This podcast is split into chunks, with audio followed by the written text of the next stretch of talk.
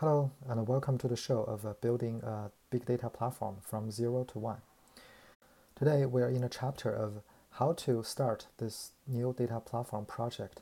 And uh, in this episode, we'll talk about how to distill a vision statement.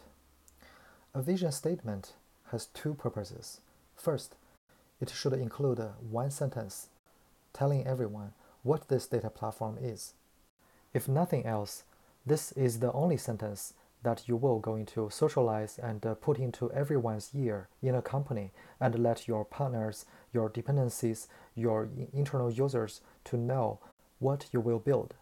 So it's very important to make it crisp and scope very well so people understand what it is not and uh, what is the difference from today's data system. The second part of the vision statement is an extended uh, description, sharing more details of your vision. The goal for that is to give a little bit more details to qualify your vision.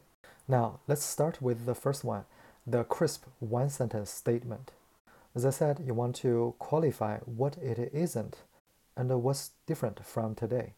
For example, if your goal is to have a data lake that is shared across the company for all the internal users, then you want to qualify it as a shared data lake so people make no mistake in thinking that this is private to only specified organization or departments. And another example is if today your company suffers from multiple siloed data lake or data systems, that will be particularly bad for a data platform because you will have data duplication, data inconsistency, not to mention the duplicate engineer effort to reinvent the wheels.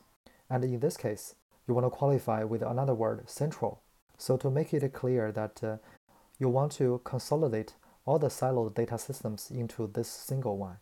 And of course, before you publicize this, you want to socialize with the partners to get their buy-in. Another example is the data platform can be internal only or exposed to external customers and businesses as well, and you want to qualify that, whether it is internal or external facing.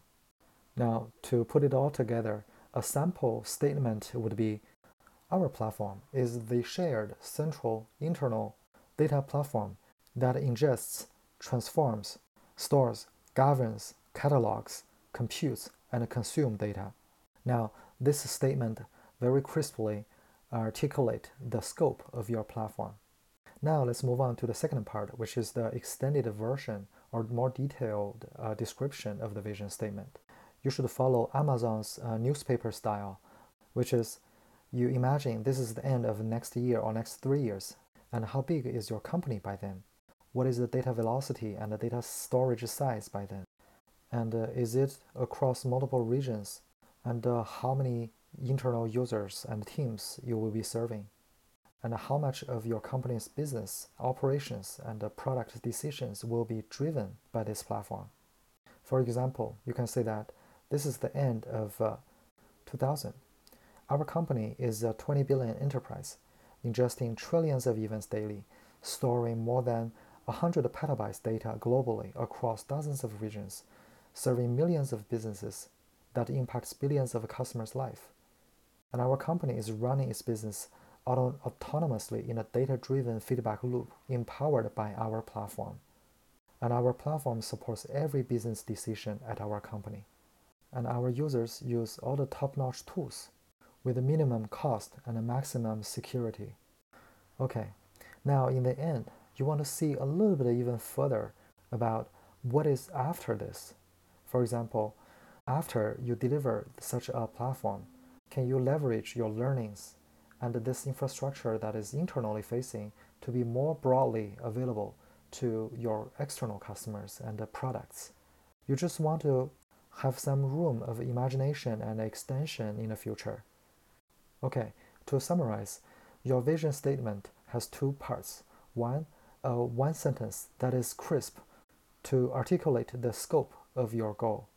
And second, your extended version is a newspaper story written for the future so that your audience read it as if they live in the future and they feel excited and uh, motivated about it.